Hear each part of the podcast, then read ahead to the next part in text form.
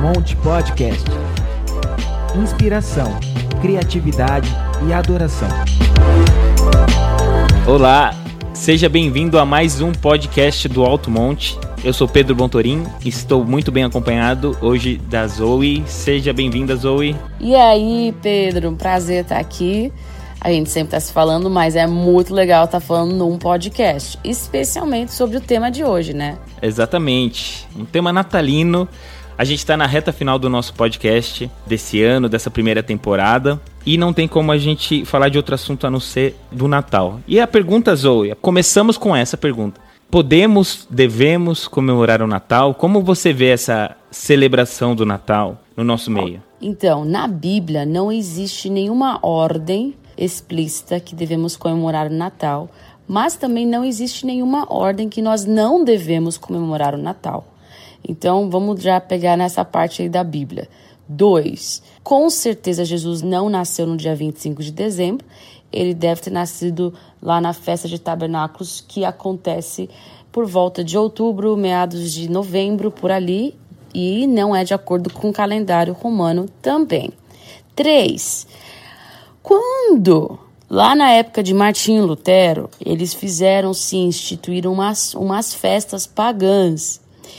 E Martinho Lutero, no dia 25 de dezembro, eles tinham, eles é, resolveram então instituir uma festa cristã, porque eles não queriam que celebrar as coisas pagãs, eles queriam celebrar algo cristão. E eles então resolveram celebrar a vinda de Cristo. Então, muita gente fala assim: ah, não pode montar árvore, pá, pá, pá. Mas por quê? Porque as árvores, elas representavam sim coisas pagãs para as pessoas que estavam tendo a festa, mas Martinho Lutero falou: não, a gente vai usar essas árvores porque elas são criadas por Deus e a gente vai usá-las, infetá-las também para a nossa festa. Então, para quem não conhece a história, assim que se iniciou. Mas muita gente prefere segurar na parte das decorações pagãs do que realmente ver que tudo Deus que criou e que a gente pode celebrar qualquer dia do ano que Jesus veio para a Terra, né? Agora, já que né, o mundo inteiro está celebrando essa data, eu acho uma baita oportunidade que a gente tem de falar mais abertamente do que a gente já fala de Jesus, né? Da gente se reunir como família e ter tempos de comunhão e celebrar a vinda de Jesus não que ele realmente tenha chegado nesse dia. E também a gente não adora Papai Noel e nem árvore de Natal e nem blá blá blá blá, né? Só para deixar tudo isso claro.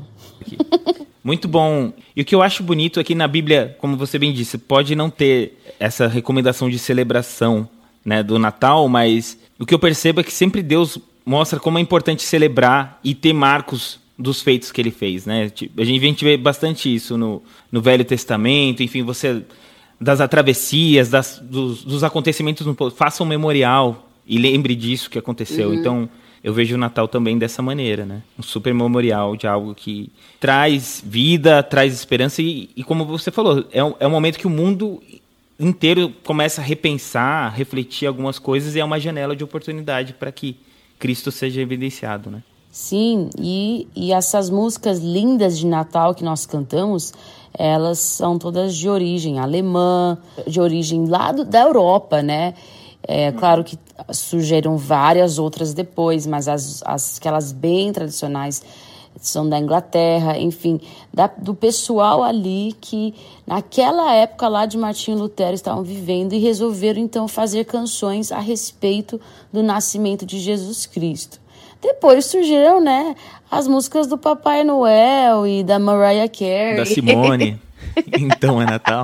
Por falar nisso, a gente já já trocou muitas playlists de Natal, mas eu queria que você compartilhasse aqui, Zi. As canções de Natal falam com você? Quais te marcam mais? Qual é a sua ligação com as músicas de Natal? A minha ligação com o Natal, ela começa desde a minha infância, né?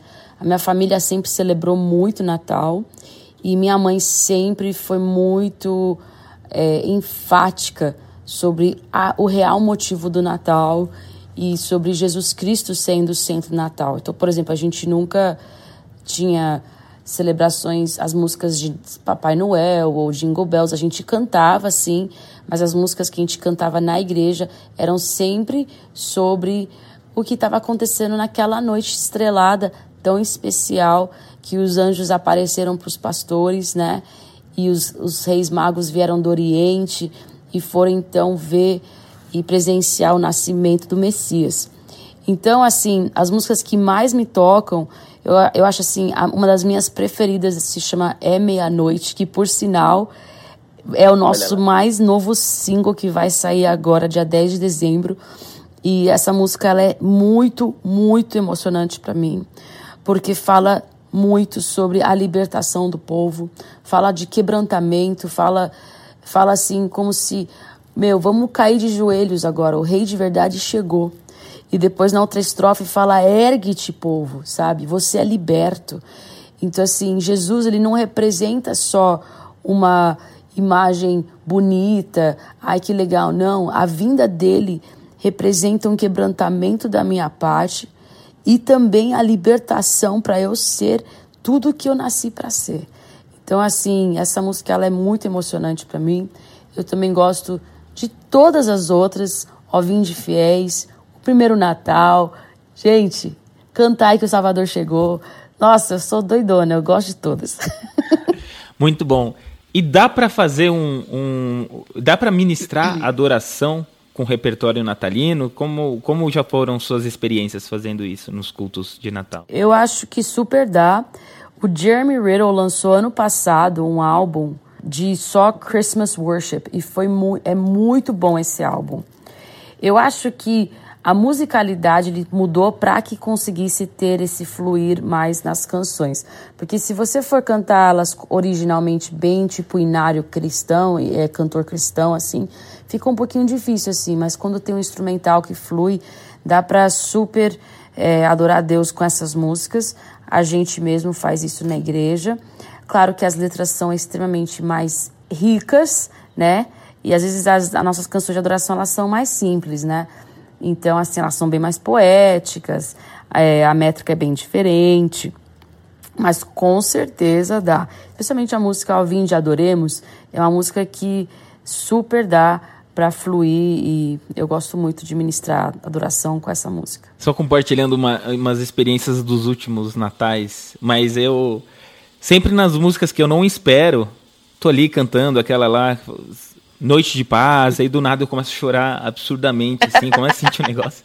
A gente estava recentemente em gravação aqui, a Zoe e eu, e a gente estava passando uma música dessas que a gente vai lançar no EP de Natal, daí eu tava, me desconcertei todo, comecei a chorar numa música, falei, poxa vida, não esperava mas é muito poderoso cantar sobre o nascimento de Jesus e sobre o Natal. Então, realmente é, é legal a gente estar aberto para isso, porque o jeito que Deus se move, se manifesta nessas canções é muito único, né?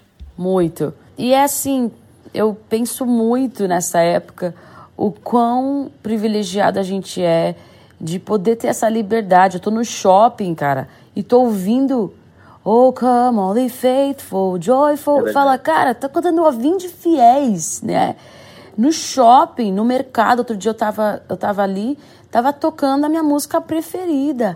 Ergue-te, ó povo, e canta que és liberto. Eu falei, mano, eu tô no pão de açúcar e, e tem música falando, cantando sobre Jesus. E eles nem sabem, né?